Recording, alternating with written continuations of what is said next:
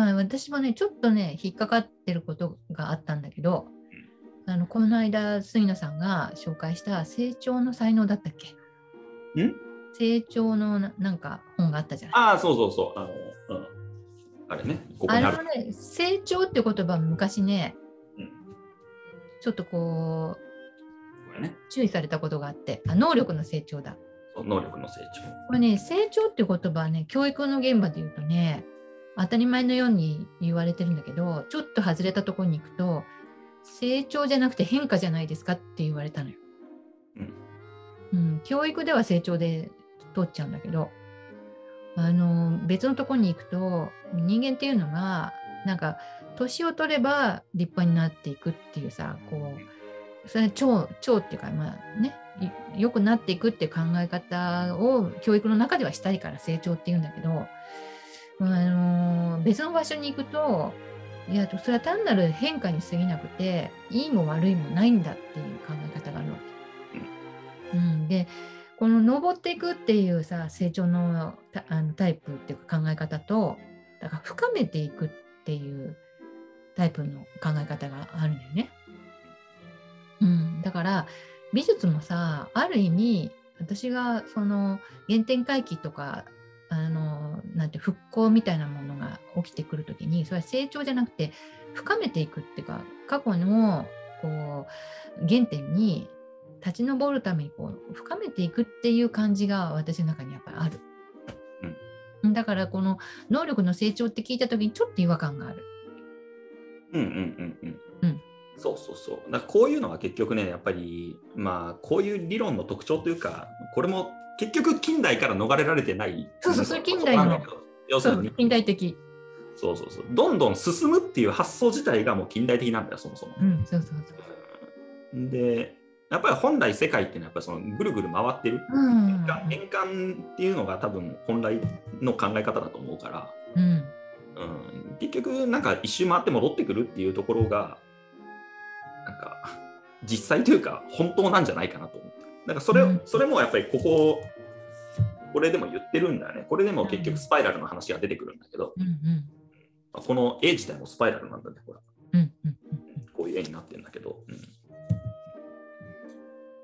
そう結局まあ何がいいとか悪いとかはやっぱりないないんだよっていううんどうしても判断ね、やっぱり数字とかデータとか、なんかそういうのがあるから、うん。どうしても数字は大きい方がいいっていうう、んそうなりがちなんだけど、僕ら。そ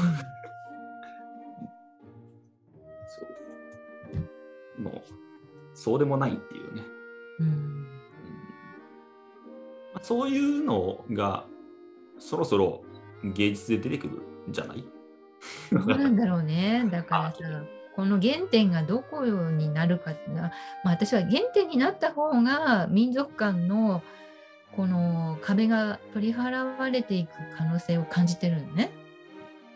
うん、つまりキリスト教美術とか仏教のね仏像とかそういう区別があるのはものすごくやっぱりあの特徴は出ているんだけれどもお互いに分かり合うっていうところにはなかなかいかないけれどたまにその元をこう辿っていくとあのモジリアーニみたいなああいうチョコが出てきた場合もうなんていうかヨーロッパでもないアジアでもないなんかさそういうものでお互いに共感できるわけじゃない。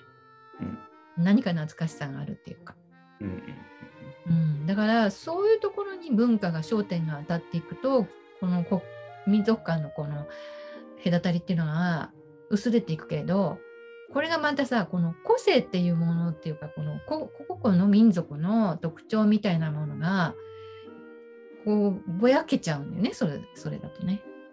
うんうんうんうんうん何がいいのかだよね、本当にね。そのぼやけてるのも、それはそれで面白いのかもしれないし、うんくっきりしてるのもそれはそれで面白いし。うんでまあ時代的にはちょっとこう国粋主義みたいなのは嫌なんだけれどもなんかどちらかというとこうインターネットでこう情報があんまりにもこうさ行き来して影響し合っても同じようなものができちゃいすぎちゃうとみんな嫌になっちゃってあまり情報を開示しないでもう隠れたところですごい特徴のあるものを作ってて誰も知らないところで。そういうものがこう出てきた時にみんなわーっとびっくりするのかなとも思うんだけどね。まあね。うんまあ、この間の市原優斗君みたいなもんだよね。う。ん、だからあんまりこの報道というかマスコミにね乗らないものの方の強さというかこのそっちの、うん、希少性というかかえってそのインターネットが普及するとそっちに価値が起きてくるかなというふうに思うのね。そうだろうね。うんそう。だから、何でもネットに載ってるからこそネットに載ってないものに価値があるんだよね。そうなのよ。それはそうだと思う。とか、何でも探せるからこそ探しきれないものに価値があったりとかね。そういうことだよ。そうなのよ。もうそれはさ今は見落とされてるし探せなくなっちゃってるからこれがどういう状態どういうきっかけで探せるものになるのかっていうそういう発掘もまた一方で必要になってくるしね。そう。結局、その僕とカールさん撮ってるこの動画だってさ、探そうと思って探せないからね。そうなのよ。だって、なんてキーワード入れたらこんな感じの動画出てくるのかなって分かんないからね。そうなんだからねものすごくこれを求めてっていうか聞かなければならない人がいるはずなんだけどそういるいると思うんだよ、僕は。今めっちゃ求めてる人じは多分いると思ってるんだけど。うん多分その人にたどり着くの、その人がここにたどり着くのが相当難しいと思うんだよね。そうなんだよね。あ、マイクつけてなかった。今音は入ってたよ。音入ってた？普通に入ってる。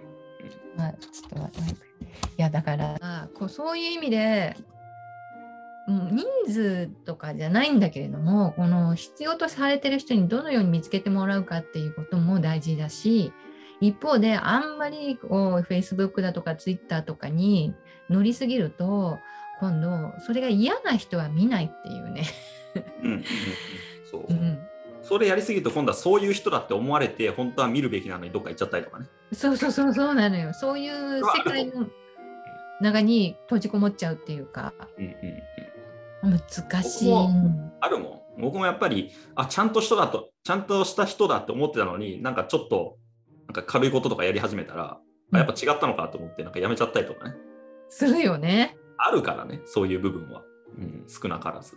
だから私のこの YouTube だってさ、人によってはもう作品だけ作ってくれればいいのにとか思ってる人もいるかもしれないのよ。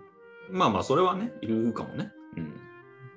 そうすると、あの、やっぱりこれをやってるからみ作品嫌になっちゃった人がいたかもしれないし、うんうん。逆にこれをきっかけで作品を見てくれる人が増えたかもわからないし、うんうんもうわかんないのよね。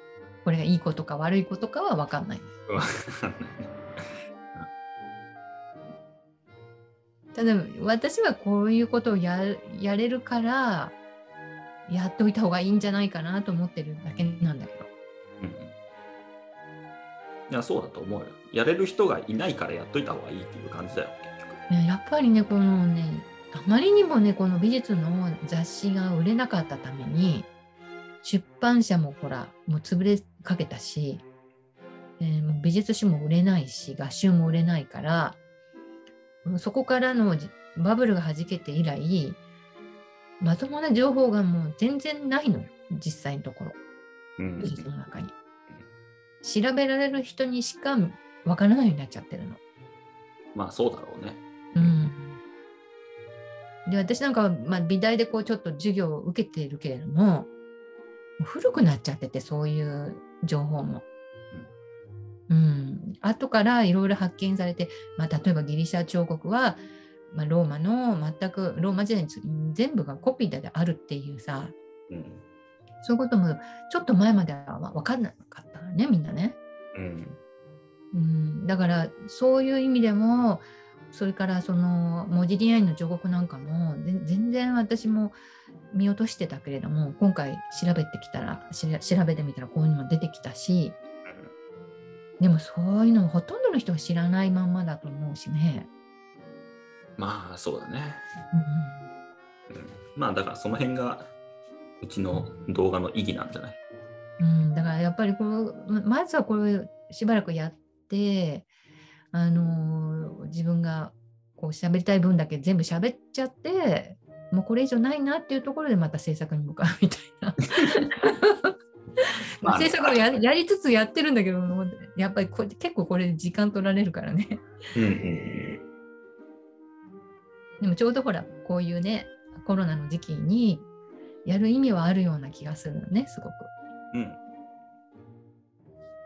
そうだと思うよ。まあの、残しといたらね、何かしら誰かの役に立つこともきっとあるだろうから。